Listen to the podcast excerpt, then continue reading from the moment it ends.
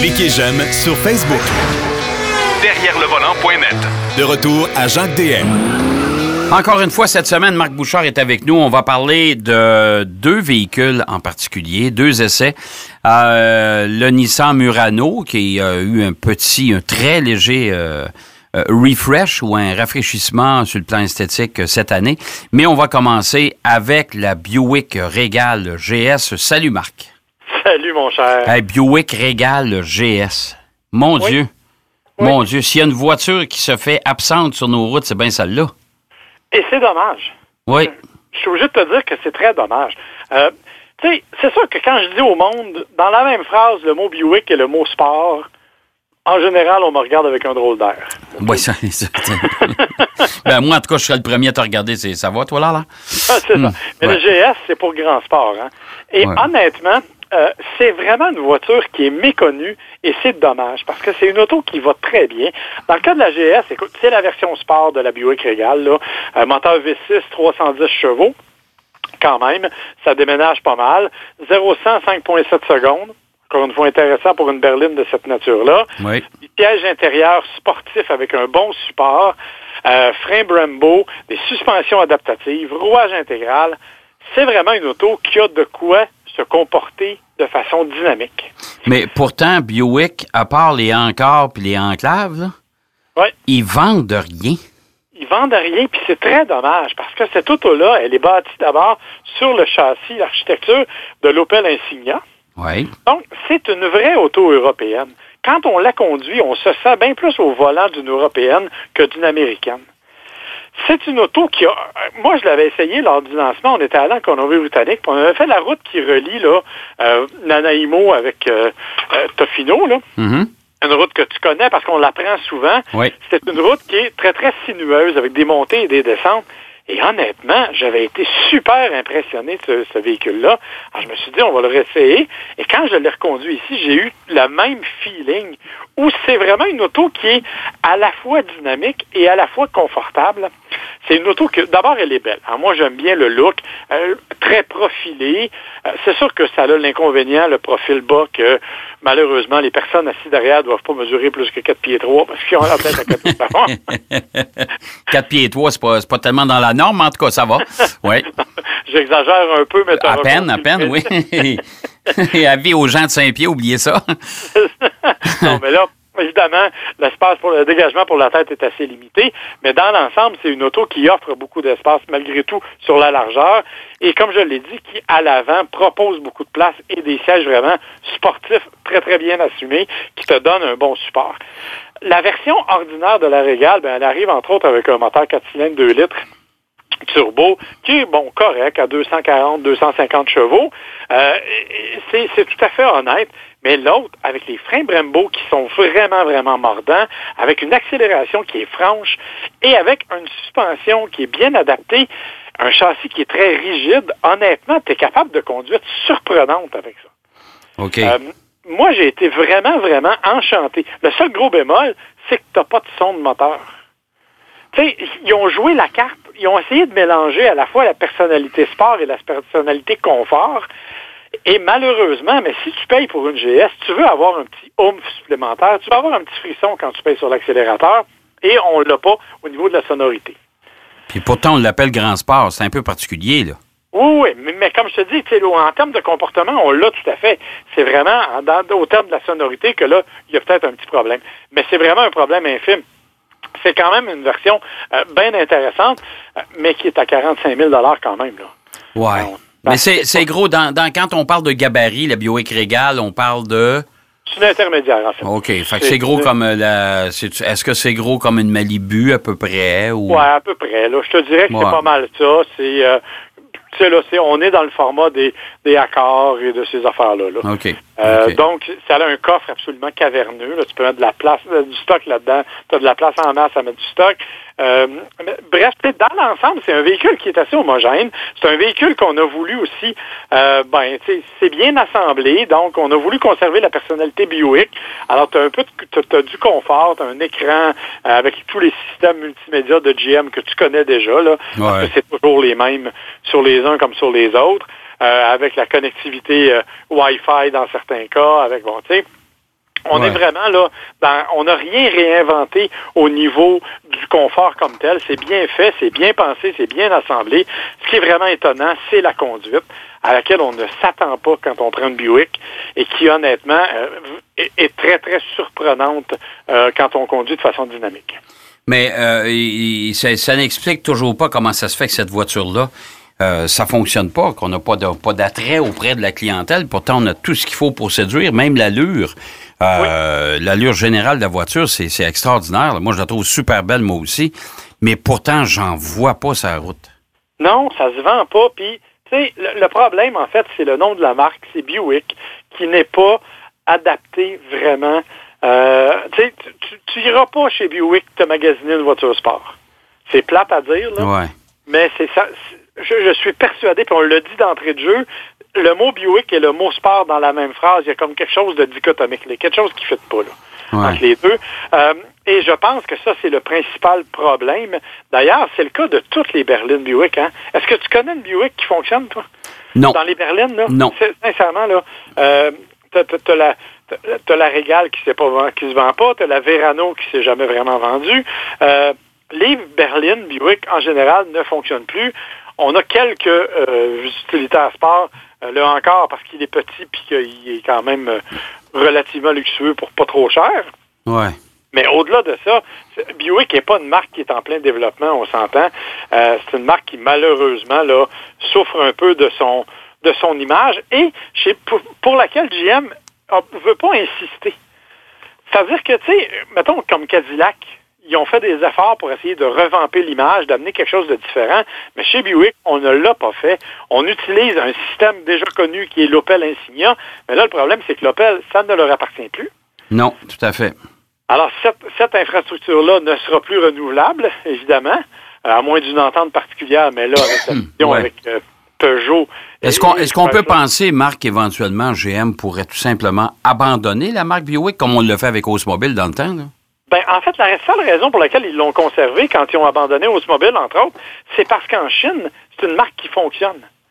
Euh, puis c'est c'est historique et culturel.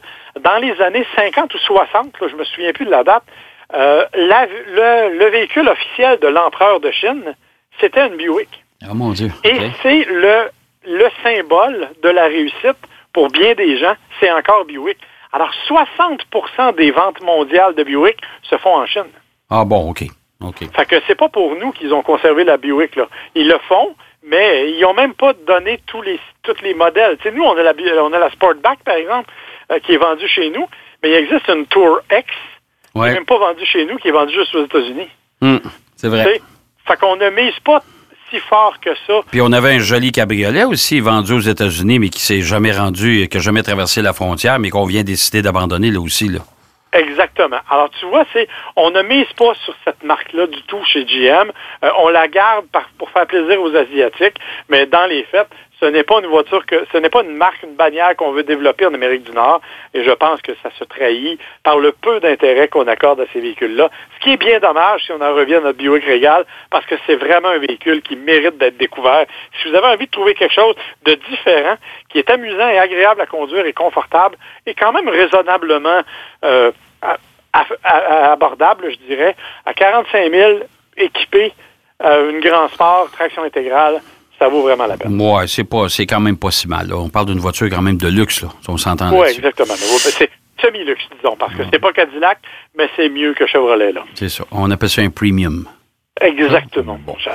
Euh, écoute, on va changer de registre. On va retourner dans le créneau que tout le monde semble apprécier depuis des années, dans le monde des SUV. Un véhicule qui a quand même marqué son époque chez Nissan. Le Murano, qui a déjà été, euh, qui a déjà, en tout cas, lors de sa première génération, moi je me souviendrai toujours que ça avait un aspect euh, euh, à la limite voiture concept. Tu as eu ça aussi à l'essai. Oui, et ça, bon, il faut que je te raconte une anecdote. Tu me parles de la première génération du Murano. Quand je l'ai eu, moi, je le trouvais super beau. Et le, le- tu te rappelles que le slogan à l'époque, c'était la sculpture en mouvement. Oui. Et quand j'ai essayé ce véhicule-là la première fois, j'avais écrit un essai dans lequel je parlais, entre autres, des yeux euh, aguicheurs de la petite, de la Murano, puis des courbes sexy, puis tout. Ma femme m'en veut encore parce qu'elle me dit T'as jamais écrit un texte comme ça sur moi, mais t'en écris sur un char. Alors aujourd'hui, Ouais. quand je parle du Murano, il faut que je fasse attention à comment j'en parle. OK, ben écoute, voici, ça va rester entre nous autres, OK? Évidemment, on l'a depuis ce temps-là considérablement modifié. On a quand même conservé un design innovateur du côté de chez Nissan. C'est vrai, tu l'as dit, il y a eu quelques modifications très, très légères du point de vue esthétique cette année. L'année passée, on avait aussi ajouté des éléments de sécurité électronique embarqués, par exemple. Ouais. Mais il n'y a pas eu de changement radical depuis la, la, la, la naissance de cette génération-là, qui reprend les éléments caractéristiques esthétiques de, de Nissan, c'est-à-dire le fameux, euh, la calandre en forme de V et les phares qu'on appelle en boomerang. Là. Oui. Euh, Mhm. Ça, c'est standard. La particularité du Murano, cependant, c'est ce qu'on appelle le toit flottant. Ouais. Euh, toit flottant qui a été repris par d'autres depuis. L'idée, en fait, c'est simplement qu'en bas, vous avez la carrosserie. En haut, vous avez le toit qui est couleur carrosserie. Le pilier C, qui est le dernier pilier à l'arrière qui soutient le toit, au milieu, il est noir. Ce qui fait que quand on regarde la voiture de côté, à une certaine distance, on a vraiment l'impression que le toit floppe littéralement sans être soutenu par rien. C'est ça, ben, c'est parce que ces fameuses bandes noires-là font le lien entre la, la, la vitre de custode, comme diraient les Français, Oui. et, et la lunette arrière. Fait que tu as l'impression vraiment que ça, c'est tout en vitre, parce que Oui. les vitres sont fumées, évidemment. Alors, tu as l'impression que c'est tout en vitre, puis c'est vrai, tu as l'impression que le toit à l'arrière, il tient tout seul. là. Il tient juste par, euh, il tient par l'air du temps. Là. Exactement. Et ça, ça donne, ça vient contribuer, si tu veux, à l'aspect différent du Murano en termes de look par rapport à des VUS qui commencent à se ressembler pas mal de Ouais. l'un et de l'autre. Mais ils ont été copiés Nissan abondamment. Même le, le nouveau euh, Chevrolet Blazer, il est comme ça. Chez Oui. Toyota, on a fait la même chose. Euh, écoute, il y a plein de constructeurs qui ont imité Nissan. Parce que c'est Nissan qui est arrivé les premiers, qui sont arrivés les premiers avec ça. Euh, la Maxima est comme ça. L'Altima, la nouvelle Altima est comme ça. La prochaine Sentra va être comme ça aussi. Ça donne un élément particulier et distinctif à Exactement. cette partie-là. Exactement. Et ça, je pense que c'est une très, très bonne chose. Pour le reste, on arrive avec un, un- un véhicule qui est intéressant, qui, qui est correct à conduire. Là, on s'entend. Là, c'est 240 chevaux. euh, euh, c'est pas, tu sais, c'est, c'est un moteur V6 3.5 qu'on connaît. Un petit peu trop gourmand à mon goût. Euh, Ouais. Mais bon, c'est raisonnable, qui n'est pas un modèle là, euh, ultra performant puis qui donne des accélérations à te donner le grand frisson, bien au contraire. Mais c'est tout à fait honnête. Il y a un rouage intégral qui est efficace. On a eu l'occasion de l'essayer l'année dernière dans les Laurentides quand on était allé entre autres avec. Aguis, Mhm. euh, avec l'Altima notamment à quatre roues motrices. Euh, pas quatre roues motrices, mais euh, Oui, l'Altima. 4 roues motrices ou un rouage intégral, oui. C'est ça. Et bref, euh, on, ça, ça fait le travail, mais on s'entend pour dire que ça demeure un multisegment davantage tourné vers un usage plus urbain. Et pour des routes de chalet légères, ça va, là, mais euh, on n'est pas on n'est pas dans l'utilitaire qui va vous amener là, hors route. euh, Oh non, non, non, non, c'est pas un peu réduire, ça. C'est un peu comme euh, c'est un peu comme le Pathfinder qui a été euh, qui a été passablement euh, alourdi, puis en plus de ça, le, le- qui, est, qui est devenu tellement euh, citadin avec le temps. Pourtant, euh, le Pathfinder chez Nissan, ça a été longtemps le- le- le- le- l'invincible, puis pourtant, c'est plus ça. Là. Alors, le. Murano, c'est la même chose. C'est un, un- une voiture à rouage intégral haute sur patte. Oui, exactement. Et je pense que c'est la mission qu'on s'est donnée. Le petit défaut du Murano, en fait, c'est l'habitacle. Euh, moi, je trouve que c'est un habitacle qui a vieilli rapidement. Euh, tu sais, quand on voit tout ce qui se fait euh, chez les autres constructeurs, prenez les constructeurs allemands, par exemple, où ils ont vraiment des intérieurs extrêmement sophistiqués. Regardez ce qui se fait chez les Coréens maintenant aussi à ce niveau-là. Euh, il est temps que, que Nissan rajeunisse un peu ses, intérieurs, rajeunisse ses planches de bord, rajeunisse son système multimédia.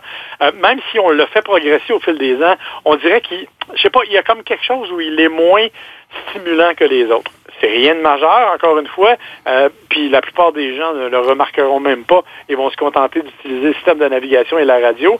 Euh, mais si j'ai un défaut à lui trouver, c'est celui-là. Je trouve qu'il y a cet élément-là. Deuxième élément, qui est, à mon avis, un défaut parce que, à cause de sa mission même, c'est l'espace de chargement.